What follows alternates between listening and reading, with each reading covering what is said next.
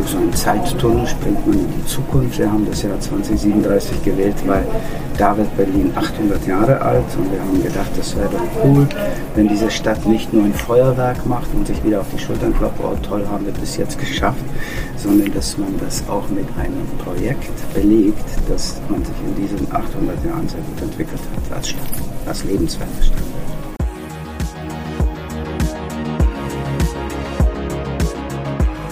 Unser Motto hier an diesem Stand ist, mit weniger besser bauen. Also uns ist vollkommen bewusst, dass wir mit einer volumengetriebenen Ökonomie gegen die Wand fahren werden. Das heißt, wir müssen wirklich es schaffen, weniger Ressourcen zu brauchen und es muss besser werden. Liebe Zuhörerinnen und Zuhörer, herzlich willkommen zu einer neuen Folge bei Designing the Future auf Stimmenfang. Wir sind hier wieder in der Strählebox bei Designing the Future im Motorwerk Berlin und haben zwei weitere Gäste eingeladen. Einmal Jan Kerhardt vom Projekt Berlin 27 und Michael Scharf von Holzim. Herzlich willkommen und stellt euch doch bitte einmal gerne kurz vor und eure Firma und was ihr dort genau macht. Du an, Jan. Kleine Korrektur, also schönen Dank für die Einladung. Mini-Korrektur Berlin 2037, nie 27. Oh Gott, ja, sorry. ähm, wir haben uns zur Aufgabe gemacht, eine Art Visualisierung von Plänen, die normalerweise für, für die Bürger oder für die Leute, die in diesem Bereich nicht arbeiten, unverständlich sind oder oft mit auch, äh, sage ich mal, Ängsten verbunden sind. Also wenn man sagt immer Transformation der Stadt, dann zucken die Leute schon, weil sie das Gefühl haben, dass irgendwas verschwindet, was sie lieb gewonnen haben oder was sie bis jetzt gehabt haben. Und wir haben gesagt, wir versuchen ein Modell begehbar zu machen. Also wir äh, schauen uns äh, Berlin von heute an und nehmen die Best Practices aus der Welt, äh, versuchen das in Berlin zu applizieren an bestimmten Stellen und werden das dreidimensional begehbar machen und da man eine Stadt nicht so schnell beschreiten kann, haben wir gesagt, mach das lieber mit dem Fahrrad, dann kann man eine Strecke zurücklegen. Also man kann sich auf ein Fahrrad hinsetzen, legt man eine VR-Brille an und dann kann man losradeln. Man radelt ein Stück Berlin durch, was man schon kennt, in der Form, wie es, wie es das gibt. Dann fährt man durch so einen Zeittunnel, springt man in die Zukunft. Wir haben das Jahr 2037 gewählt, weil da wird Berlin 800 Jahre alt und wir haben gedacht, das wäre doch cool, wenn diese Stadt nicht nur ein Feuerwerk macht und sich wieder auf die Schultern klopft, oh toll, haben wir bis jetzt geschafft, sondern dass man das auch mit einem Projekt belegt, dass man sich in diesen 800 Jahren sehr gut entwickelt hat als Stadt, als lebenswerte Stadt. Ja, und wir liefern zu solchen Visionen die Hardware und werden das voraussichtlich auch 2037 immer noch tun. Unser Unternehmen steht für ein ganz ganz profanes Material, wenn man das so sagen darf. Das ist Beton und Zement, also das aus dem großer Teil unserer gebauten Umwelt gebaut wird.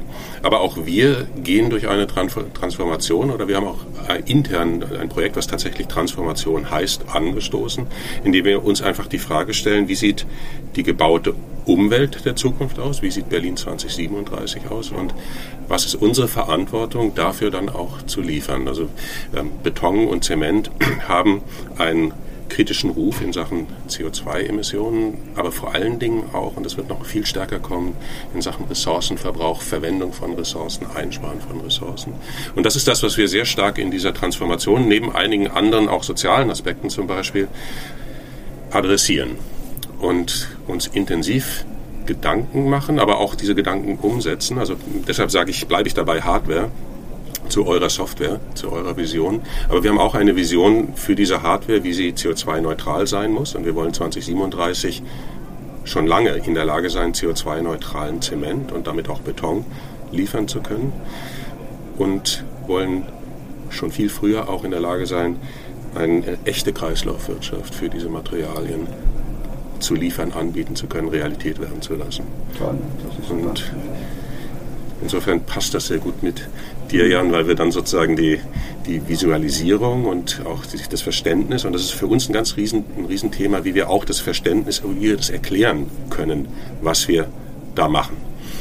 Und da brauchen wir genauso dann auch Tools oder gute Stories, im positiven Sinne Stories. Einfach, du musst das auch erklären können, was du dort tust. Ja, absolut. Das sehe ich genauso. Und äh, das ist auch, also immer wenn wir irgendwas da jetzt, egal was erschaffen haben, jetzt digital sage ich mal, haben wir immer das im Hinterkopf gehabt, da muss es eine Firma geben, jemand, der einen innovativen Ansatz hat. Weil wir wollen ja nicht das wiederholen, was, was man schon tausendmal gemacht hat, sondern wir wollen ein Stück weitergehen und wir alle fühlen und spüren viel deutlicher als früher, dass wir heute entscheiden, was eben morgen irgendwo steht. Und mhm. ich finde, Architektur in jedweder Form prägt unseren Alltag mehr als alles andere, finde ich. Absolut. deutlich. Und deswegen sind wir froh, dass es so eine Firma wie die Eure gibt, die, die sich da wirklich Gedanken machen und die das auch konstruktiv nach vorne bringt. Ich habe mir ein paar Sachen schon angeschaut hier. Beton ohne Zement oder weniger Zement. Ja. Und das habe ich alles mir schon vorher angeschaut. Und das macht einen super Eindruck. Also bin stolz darauf, das funktioniert. Und ich bin auch sehr fasziniert von den Möglichkeiten, die uns einfach durch die zum einen dieses schon fast Buzzword KI, künstliche Intelligenz, aber eben auch durch die ähm, Digitalisierung von gebauter Umwelt entsteht. Also wir sind bestimmt auf einer viel kleineren, granularen Ebene, als ihr das im, Städte, im Stadtmaßstab seid, unterwegs zum Beispiel mit einem Netzwerk, das heißt Madaster, in dem wir Gebäude digital erfassen wollen, weil in unserer Vision, Vision für, Vision für Kreislauffähigkeit, ist die Stadt, die du auch visualisierst, unser Steinbruch. Mhm. Also du kennst vielleicht einen Steinbruch und, ja, genau. und das sind, das sind große Löcher, aus denen wir bisher primäre Rohstoffe holen und die Vision ist, dass wir das nicht mehr haben wollen, sondern wir oder, oder nur noch als sozusagen Ultima Ratio haben wollen. Wir wollen mhm. die gebaute Stadt als den Steinbruch haben. Das heißt, das heißt aber, dass du wissen musst, wie dieser Steinbruch aufgebaut ist und wir, wir, wir, wir übertragen diesen Steinbruch jetzt in digitale Modelle zusammen mit Madaster oder mit vielen Partnern bei, bei Madaster, um einfach eine saubere Datenbasis für die Zukunft zu haben. Im Grunde ist das vom Datenmodell vermutlich sehr nah bei dem, was ihr dann auch braucht, um urbane Datenmodelle zu bauen. Aber es zieht was ganz, eine völlig andere Information daraus. Ja. Und ich bin völlig fasziniert, was, was wir eben durch diese Tools und durch junge Menschen, die das eben jetzt auch ganz kreativ programmieren und aufbauen, was wir für neue Möglichkeiten bekommen das ist toll, dass die Industrie eben mitzieht, weil man hatte schon ein bisschen den Eindruck, ein paar Jahre, dass sich da wenig tut. Also man hat wirklich über lange Strecken, das sage ich jetzt als nicht als Spezialist, als. Laie. Das, das, man hatte das Gefühl, es war sehr viel Stimmen, man hat immer das Gleiche, immer das mhm. Gleiche.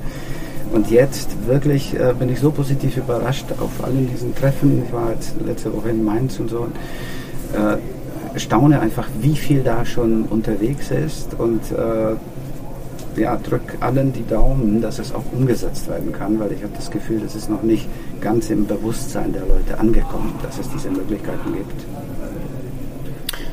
Es, es, ist, es ist und bleibt, wird immer bleiben ein, ein Trial and Error. Also du hast natürlich als ein Baustoffhersteller ein angestammtes Geschäftsmodell.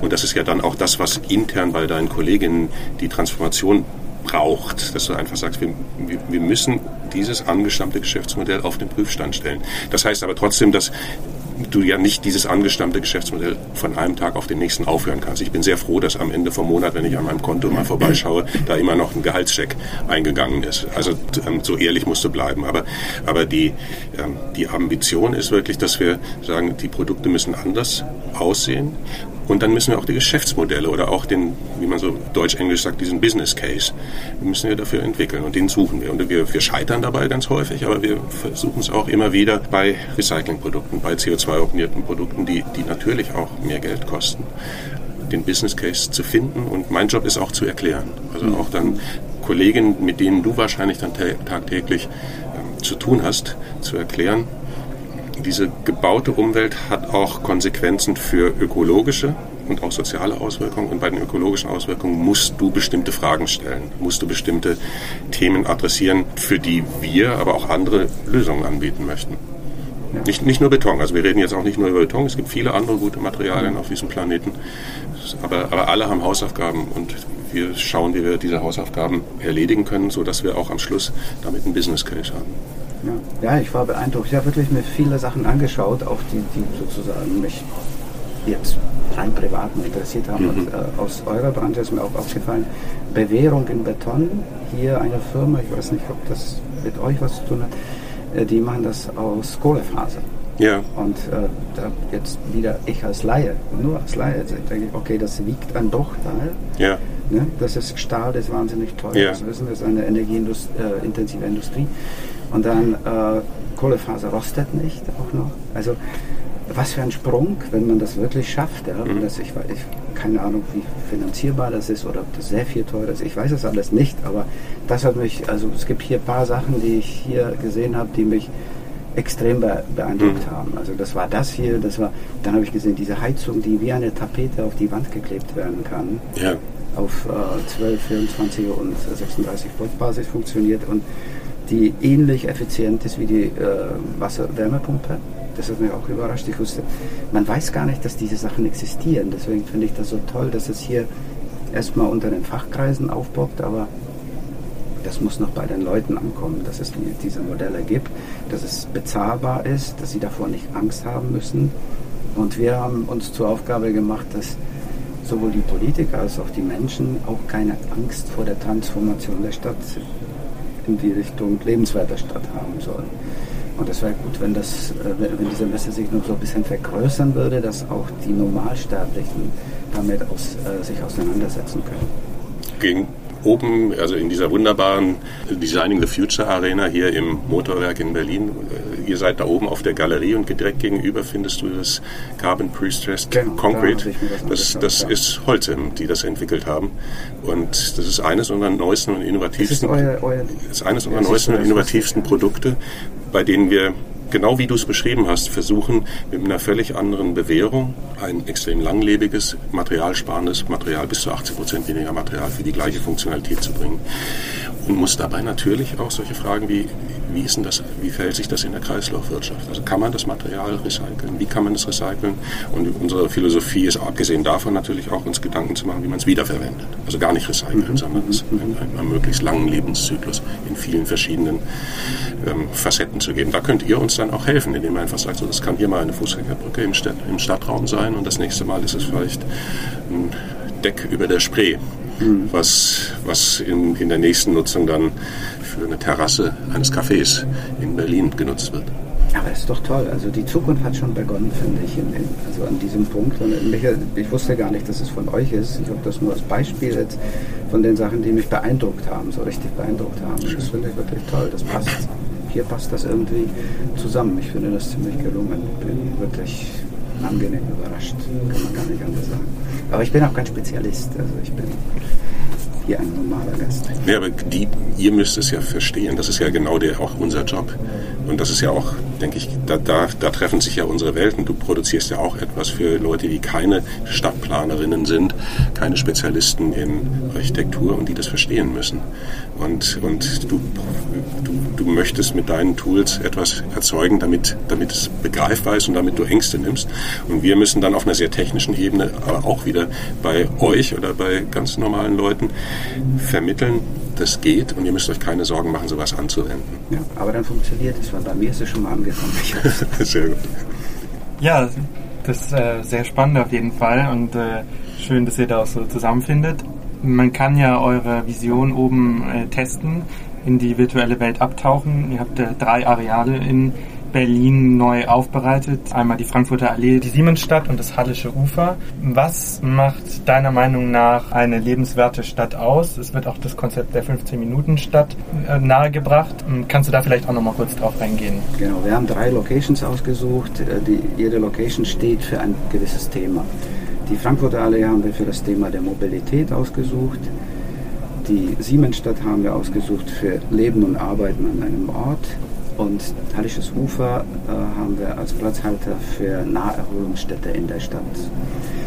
Die Frankfurter Allee, die haben wir, ähm, das ist ja eine 6,7 Kilometer lange Schneise durch die Stadt, äh, zum Teil siebenspurig, relativ laut, Feinstaub, Betonwüste im Sommer, ziemlich heiß natürlich aufgeheizt. Wir haben gesagt, lass uns mal das nehmen, was die anderen Städte schon erfolgreich äh, verwendet haben in Singapur, in, in New York oder in äh, Paris, das coole Wert und bauen, lass uns da einen Highline Park bauen. Dieser Highline Park würde multifunktionell diese, die, diese Ecke äh, aufwerten? Aufwerten, ja, genau. Der würde die, diese Ecke äh, lebenswerter machen, deswegen, weil er A, Gewerberäume schafft unter dieser Fläche. Große Fläche Gewerberäume, die der Stadt gehören würden und die Stadt könnte das Leuten anbieten, die schmales Portemonnaie haben. Also Leute, die kleines Budget haben, nicht nur, damit meine ich nicht nur Künstler und Musiker, sondern auch Kindergärten oder Volkshochschulen oder Arthouse-Kinos, Bibliotheken, also eine endlose Reihe von Möglichkeiten. Und somit aber auch die Leute, äh, die, die, kleine Startups äh, oder kleine Firmen starten würden, äh, dazu animieren, dass sie eben etwas Neues entwickeln da vor Ort. Das führt dann, also diese, diese kleinen Gewerbe, die würden dazu führen, dass eben auch in dieser Ecke eine Art positive Verdichtung stattfindet, dass das Angebot in dem Kiez attraktiver ist und dass die Leute eben in diesen 15 Minuten in etwa alles, was sie für den Alltag brauchen, erledigen können. Darüber hinaus würde diese Schneise für die Radfahrer bedeuten, dass sie aus den Außenbezirken der Stadt in die Innenstadt schneller finden würden als heute mit der U-Bahn oder S-Bahn. Mhm. Darüber hinaus wäre das ein auch Naherholungsplatz für viele Leute, weil da natürlich auch für Fußgänger und es wäre begrünt. Und diese ganze Strecke wäre mit Photovoltaik ausgelegt, was in Holland schon praktiziert wurde, erfolgreich.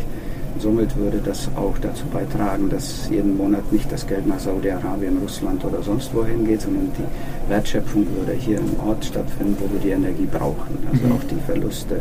Wir wissen alle, dass die Verluste auch schon auf der Strecke, äh, man muss ja Stromtrassen bauen und, und, und. Das alles würde entfallen, weil wir Teil des Stroms in der Stadt herstellen können. Also das jetzt als Beispiel für die Mobilität. Dann gibt es da die Mobilitätshubs, wo, wo die Großunternehmen wie Amazon und ähnliche äh, die Sachen verladen auf kleinere äh, Transportmittel. Also ich will jetzt das nicht, das wäre zu lang, das zu erzählen. Ja.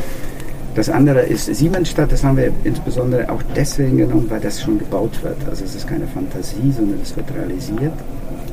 Die Siemens-Leute bauen das in dem Sinne der nachhaltigen und äh, lebenswerten Stadt und äh, deswegen haben wir dieses Modell genommen und haben das im Prinzip Copy-Paste von denen übernommen und in diesem Modell äh, verarbeitet. Und das dritte ist die, die, das Hallische Ufer. Hallisches Ufer ist ziemlich verkommen. Also wenn, wenn ihr da hingeht, dann würde euch gar nicht in den Sinn kommen, weder da ins Wasser zu springen oder, oder sich da aufzuhalten. Da haben wir uns orientiert an zum Beispiel an dem Flussbad Berlin. Das sind Leute, die schon seit Jahren entwickelt haben, eine Art äh, Form, wie man die Spree sauber bekommen könnte, so dass man in die schwimmen könnte. Und dann schafft man eine ähnliche Kultur wie zum Beispiel in Zürich oder Bern oder vielen anderen Städten, wo die Leute mittags schwimmen gehen. Die gehen aber mittags schwimmen, dann gehen sie wieder arbeiten. Das könnte man genauso gut in Berlin machen. Man muss dann nicht zu den Seen fahren, 60, 80 Kilometer weit weg, sondern man kann auch diese, diese, diese, diese Naherholungsstätte mitten in der Stadt haben, wenn man sich da ein klein bisschen Mühe macht. Die Paris macht das jetzt uns vor, die wollen die Seen bis zu den Olympischen Spielen sauber kriegen und wollen Teil der äh, Wasseraktivitäten auf der Seen abhalten. Und dafür haben sie jetzt eine Milliarde äh, Euro investiert und ich hoffe, dass es klappt. Ja, da kommen ja auch immer Fragen der Partizipation auf. Ähm, wir wollen ja nicht über die Leute hinweg bestimmen und ihre Stadt gestalten, sondern die Leute sollen ja Teil dessen werden und es soll ja eben auch oft für die Kunden, die das dann auch letztendlich umsetzen, ähm, auch passend sein. Wie geht Holzing damit um, auf solche Bedarfe unterschiedlich zu reagieren? Auf der, auf der rein technischen Ebene sind es dann Architektinnen, Projektentwickler, auch, auch Finanzinstitute, denen wir einfach zunächst mal erläutern müssen, was sie machen können oder was wir, also was ihre Optionen sind und welche Fragen sie stellen können oder meiner Meinung nach sogar müssen. Also und dann wird es sehr technisch. Dann wird es geht um, ähm, was hast du eigentlich für Möglichkeiten, CO2 zu optimieren, was hast du für Möglichkeiten, Kreislaufwirtschaft zu machen. Das ist, das ist jetzt so mein täglich Brot nachhaltiges Bauen zu erklären.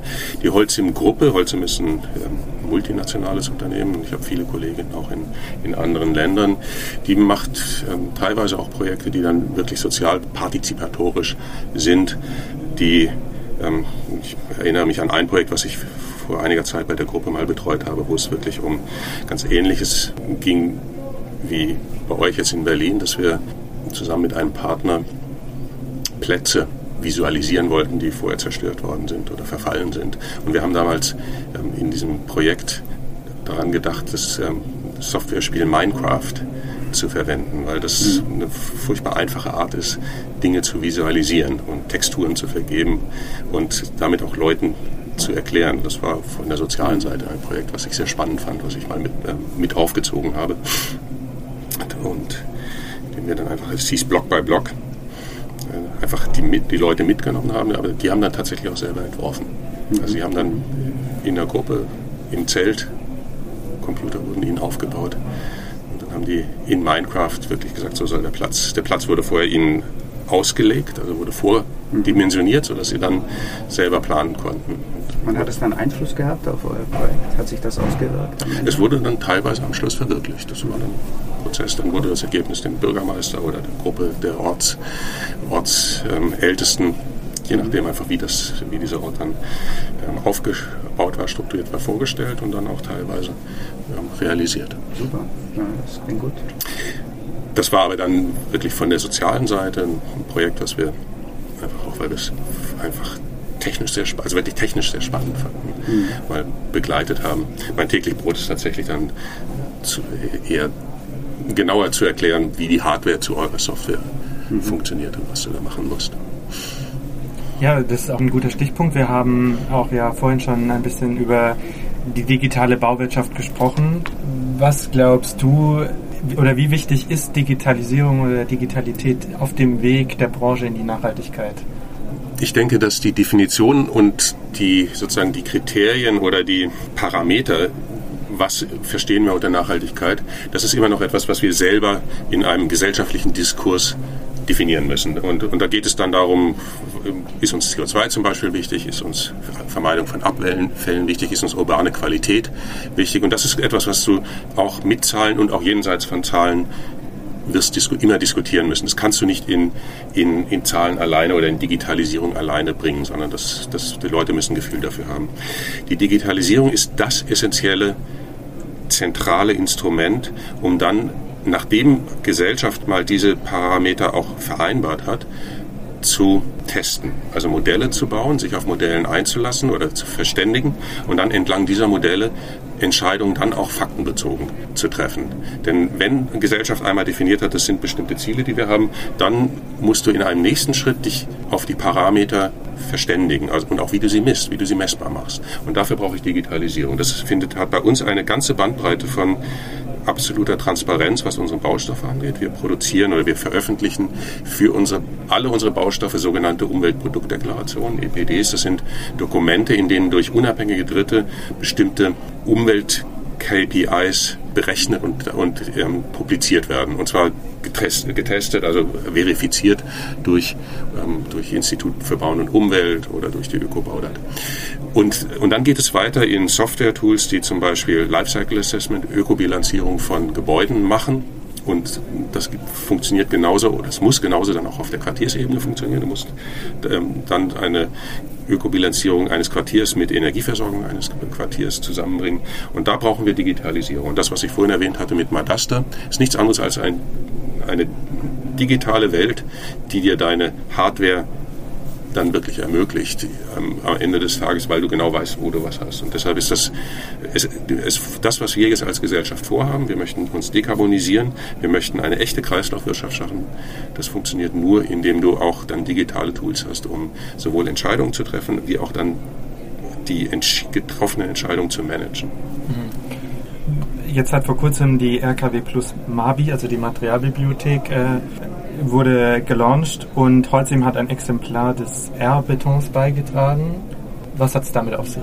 Ja, das ist genau dieses Beispiel von diesem Versch ähm, ineinander, Ineinanderwachsen der tatsächlichen physischen Welt und der digitalen Welt. Die äh, RKW Plus hat in, in ihrem Büro in Düsseldorf eine wirklich wunderschöne ästhetisch schöne Materialbibliothek. Das ist wie ein Museum, in dem du verschiedene Materialproben in einem Raum siehst.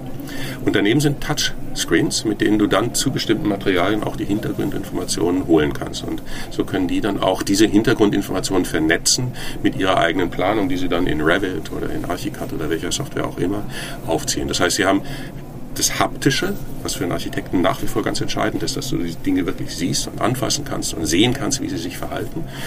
Was ähm, dann aber unbedingt diese Digitalisierung im Hintergrund braucht. Das heißt, du musst wissen, was hat dieses, dieses Produkt für eine Ökobilanz, wie ist es von der Kreislauffähigkeit, von der Wiederverwendbarkeit, Kosten und so weiter. Und ein ganz tolles, ganz fantastisches Beispiel, wie einfach diese beiden Welten ähm, physische Welt, digitale Welt miteinander vernetzt werden. Hm. Und gibt es da, das würde mich interessieren, wenn man zwei Gebäude, die vergleichbar sind, nebeneinander legt, also ein Gebäude, was man vor 10 oder 15 Jahren gebaut hat und eins, was ihr jetzt nach den neuen Erkenntnissen baut, wie würdet ihr in Prozenten das Öko die ökologische Ersparnis, also diese CO2-Einsparung, kann man das schon irgendwie benennen, dass man sich das vorstellen kann? Also per Stand heute verkaufen wir Produkte, die gegenüber Referenzprodukten ungefähr 30 Prozent CO2-Einsparung haben und, und die auch heute schon verfügbar sind. Das, aber 30 Prozent sind immer noch, das heißt, es bleiben noch 70 Prozent übrig. Und äh, wir arbeiten daran, dass wir über das CO2 freimachen, also Abfangen von, technisch ist das Abfangen von CO2 bei der Herstellung von Zement, auch wirklich die restlichen 70 Prozent noch hinbekommen. Und wenn du das dann, aber das ist unsere, meine, meine wirklich Bauchnabelschau, Material, also 30 Prozent auf der Materialebene. Wenn du das übersetzt auf die Gebäudeebene, was du dann wirklich im urbanen Kontext machen kannst, dann sind das in einer Größenordnung von ungefähr 10 Prozent, die du aus den sogenannten grauen Emissionen, also die Emissionen, die bei dem Herstellen einer Immobilie entstehen, mit diesem Hebel 30, von, von 30 Prozent auf der Materialebene reduzieren kannst. Das ist, wenn man das mal wirklich vergleicht und wenn man mal schaut, was sind so meine verschiedenen Möglichkeiten, das ist, das ist recht viel was du schon auf dieser Gebäudeebene mit einer, mit einer einzigen Maßnahme machen kannst. Es gibt, du musst es natürlich mit vielen anderen Maßnahmen kombinieren. Also ich, ich stehe jetzt hier einfach für ein Material. Mir ist vollkommen bewusst, dass weniger bauen, umnutzen, viel effizienter bauen, weniger Material einsetzen, vielleicht auch weniger Fläche brauchen für verschiedene Nutzungen, mhm. dass das genauso mächtige Hebel sind, die alle Hand in Hand gehen müssen. Aber wir müssen eben auch als Materialhersteller unsere Hausaufgaben machen. Also unsere Zeit neigt sich langsam ja. dem Ende zu. Eine letzte Frage noch, deswegen aber bitte um kurze Antwort an jeweils einen von euch. Von Jan würde ich gerne wissen, wir brauchen eben sehr viele Wohnungen, auch gerade ein Thema in Berlin.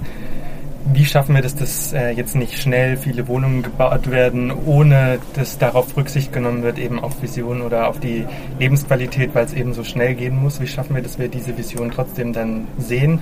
Und äh, in eine ähnliche Richtung möchte ich auch bei dir gehen äh, für Holzim. Wir haben jetzt ja unterschiedliche Herausforderungen in der Bau- und Immobilienbranche jetzt erlebt im letzten Jahr. Wie schaffen wir das, dass die Nachhaltigkeit dann nicht hinten ansteht? Also einmal bitte Jan.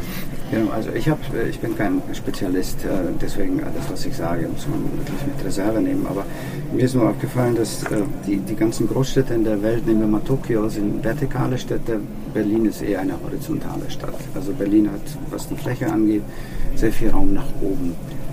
Es gibt Architekten, was weiß ich, Christoph Langhoff zum Beispiel ist ein gutes Beispiel, die, die sind es gewohnt, Hochhäuser zu bauen, interessante, schöne Hochhäuser. Aber leider ist es äh, in Berlin aus irgendeinem Grund kommt es gar nicht. Also weiß ich nicht, also die sperren sich dagegen. Ja. Unser Entwurf für die Frankfurter Allee ist schon mal, sagen wir mal, eine Möglichkeit, zumindest mal Gewerberäume zu schaffen, die auch also auf zwei Etagen relativ großzügig, könnte man sogar dreietagig innen gestalten natürlich auch den Künstler, also Künstler hat ein Atelier und könnte natürlich da auch eine Wohnung gleich haben. Das heißt, das würde auch Teil von dieser Problematik lösen können. Aber viel mehr kann ich dazu nicht sagen, weil das ist ja wirklich eine städteplanerische Aufgabe. Aber es ist mir einfach nur aufgefallen, dass Berlin ist relativ flach und da ist sehr viel Raum, und sehr viele Möglichkeiten. Und wenn ich da noch kurz dazu anfügen darf, ich glaube, der gesellschaftliche Diskurs, der gründlich sein muss und Menschen mitnehmen muss und eben auch Ängste nehmen muss, ist bei, auf dieser Reise zu, wie, wie sieht eigentlich die Stadt der Zukunft aus, ganz entscheidend. Dass du Leuten Ängste nimmst und das heißt auch, dass du sie, ihnen die Zeit gibst, sich mit bestimmten Dingen dann zu beschäftigen und, und auch so lange Geduld hast, bis dieser Diskurs abgeschlossen ist. Das ist ganz wichtig dabei. Und zu deiner Frage zu Holzim, ich würde jetzt für Holzim schon reklamieren, dass wir Nachhaltigkeit relativ weit, wenn nicht ganz nach vorne stellen. Unser, unser Motto hier an diesem Stand ist, mit weniger besser bauen. Also uns ist vollkommen bewusst, dass wir mit einer volumengetriebenen Ökonomie gegen die Wand fahren werden. Das heißt, wir müssen wirklich es schaffen, weniger Ressourcen zu brauchen und es muss besser werden. Wer übrigens, wenn ich diesen kleinen Werbeblock noch unterbringen darf, dazu mehr wissen möchte, der ist herzlich eingeladen am 14. November zum Forum Bau, bei dem wir hervorragende Experten der gesamten Immobilienwirtschaft von Ranga Yogeshwar bis Christoph Ingenhofen bis Michael Braungart einladen, um genau das auch weiter zu verstehen, verständlich machen, Ängste nehmen und, und eben auch lernen, voneinander lernen. In der Zeche Zollverein in, in Essen. Ganz, ganz tolle Location, die eben auch zeigt, wie man Industriebrachen wieder revitalisiert. Am 14. November findet ihr unter Forum Bau online. Alle sind herzlich dazu eingeladen. Okay, dann vielen Dank. Michael Scharf von Holzim und Jan Kerhardt, in diesmal richtig, von Berlin 2037. Danke dir. Dann vielen Dank für den Besuch und äh, vielleicht bis zum nächsten Jahr. Ja, vielen Dank. Vielen Dank. Liebe Zuhörerinnen und Zuhörer, das war Designing the Future auf Stimmenfang, live aus der Strähle Teambox. Vielen Dank fürs Zuhören. Wir haben noch weitere spannende Gäste und deren Perspektiven eingefangen. Wir freuen uns, wenn Sie auch beim nächsten Mal wieder mit dabei sind, um zu erfahren, wie weitere Personen aus dieser Branche, vielleicht auch ganz anders, über die Fragen der Zukunft denken. Bis zum nächsten Mal.